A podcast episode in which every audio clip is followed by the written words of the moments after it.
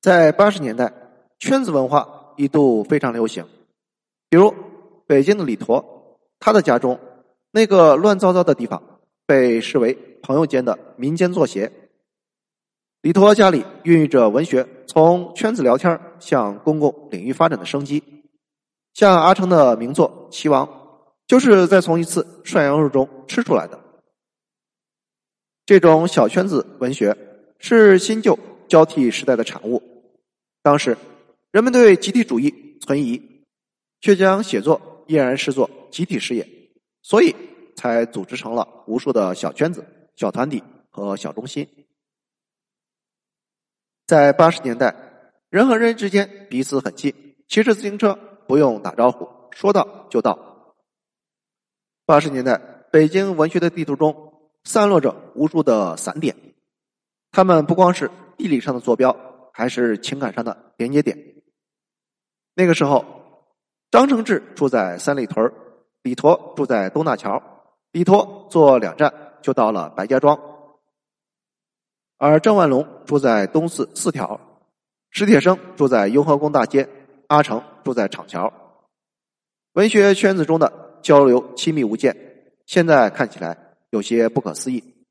有一次，张承志半夜十二点钟。敲开了李托家，就为找一本杰克·伦敦的小说《马丁·伊登》来帮助自己的金牧场写作。李托马上穿起衣服，帮张承志找到了书，还坐在一起聊了聊马丁·伊登的写作调子。而进入到九十年代，这样的亲密情谊逐渐消退。从九十年代中期开始，就不能像八十年代那样说谁的作品写的不好、有毛病。因为听到了批评，人们的脸色已经不一样。进入到九十年代，圈子文化并没有在中国大陆完全消失。上个世纪八十到九十年代，南京青年作家从全国各地来到南京学习或者工作。韩东、朱文、鲁阳、李冯等一批作家聚集在一起，喝酒聊天同声应气，有事没事聚一起。这群作家可诗人中间的大哥当属安东，他在一九八零年代中期发起了文学流派。他们，他们和菲菲、榜汉一样，是所谓的第三代诗歌运动中的潮流。他们不光是诗刊，第一期还刊有顾乾、苏童和马云的小说。从那时候起，南京的作家圈子开始形成。开头是在蓝旗新村的韩东、小军夫妇家，然后到了南大中文系的宿舍，顾前、李娟娟夫妻家，有时候也去苏童执教的南京艺术学院，定期不定期的去九华山、鸡鸣寺和鼓楼的茶馆聚会。大家见面的时候，总是要拿出新写的作品出来交流，并且供批评。西安的叮当，西藏的马原，济南的普民。上海的王银、陆一敏夫妻都来过，朋友之间常常是通宵达旦的谈诗聊天像过节一样。韩东领导的他们圈子已经越来越大。一九九一年，张生到南京大学攻读当代文学研究生，他的下铺是李冯。他们有一次在宿舍里偶尔聊起了文学，从海明威、马尔克斯聊到了卡夫卡。聊得十分投缘。经过李鹏的介绍，张生也见到了南大毕业的小海，还有吴晨俊。吴晨俊的工作单位离学校不远，他也会在休息时间过来和李鹏下棋聊天通过李鹏，张生又认识到了韩东。张生将韩东称为老大哥，因为他是七八级的，比他们都大，把他们都当做小兄弟。张生认为韩东很有亲和力，很会鼓舞年轻人，也为这些文学学徒示范了作家的模样和生活。南京作家的聚会地点从私密的宿舍转向了更为公开的酒吧、咖啡厅，像是半坡村酒吧就是他们经常去的地方。这是一家位于南大附近的青岛路餐厅酒吧，旁边还有万象书店和雕刻时光咖啡店。在当时，他们并不知道。那些相聚聊天会对自己有什么改变？张生回忆说：“我想起在南大晒太阳、瞎扯聊天我想不到我们会成为作家。老大哥韩东率先从体制里走了出来。他从南京审计学院辞去教哲学的教职之后，把从办今天挣到的全部稿费九千元拿了出来，买了一台电脑，兼容机黑白。然而在这之后的一整年，他只挣了九十块钱。那是一篇刊在《作家》杂志上的对谈，稿费一百八十元。他跟朱文一人对半分。不过那个时候，他倒不觉得特别怎么样。因为大家都差不多一样穷，就连日后扬名的苏童，那个时候也是个穷光蛋。和韩东相比，作家顾贤的境遇更为边缘。自从上世纪九十年代从一家台湾公司离职之后，顾贤就一直保持自由无业的状态。最初，他独自住在一间老房子里，房间遍布灰尘，沙发上有一个大洞。屁股刚好可以卡在里边，他就一直坐在坑里，从来也没有想过去补上这个洞。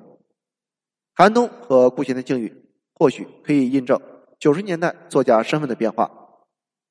他们已经不再是八十年代文学的代言人和启蒙者，重新成为了平凡生活中的普通一员。南京作家们以诗歌为借口的特别生活，反映在他们的作品中。不少小说直接就写了生活中朋友聚会的场面，比如朱文写了《我们的牙，我们的爱情》，里边讲的就是朋友几个人在古南饭店吃自助餐后去酒吧的一次聚会，人物和故事由聚会中的聊天和反应烘托出来。鲁阳的小说《黄金夜色》中写的就是一次相聚的夜晚，大家喝多了，讨论诗歌和女人。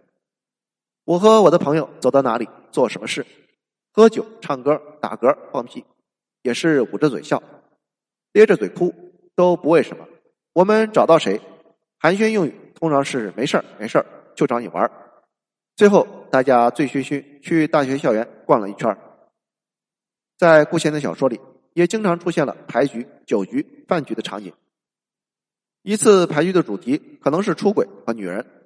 另一场牌局的话题就是失业和发财。作为一个群体，南京作家群在全国文坛中显得瞩目。一九九四年，中山杂志社和文艺征明推出了新状态文学。中山杂志密集发布了韩东、朱文、鲁阳的十五篇作品。新状态文学之后，他们作为一个群体，才有了全国的影响力。同年，花城杂志主编朱艳玲来到韩东家组稿。韩东讲述了新栏目的想法，向他推荐了身边那个沉默的年轻人朱文。花城的新小说栏目由此发布了韩东、朱文、李峰的专辑，并配发朱伟的解读。一九九零年代中期，开始出现了南京青年作家群这个概念。这些作家出生于上个世纪六十年代以后，他们和五十年代出生的作家不同。他们面对过五花八门、光怪陆离的文学观念，而二十岁上下，他们就阅读过欧美的文学作品。他们的题材向城市转移，并在作品中直截了当的书写了物欲横流。他们真实的描绘了对于个体在现实崩溃时的真实感受。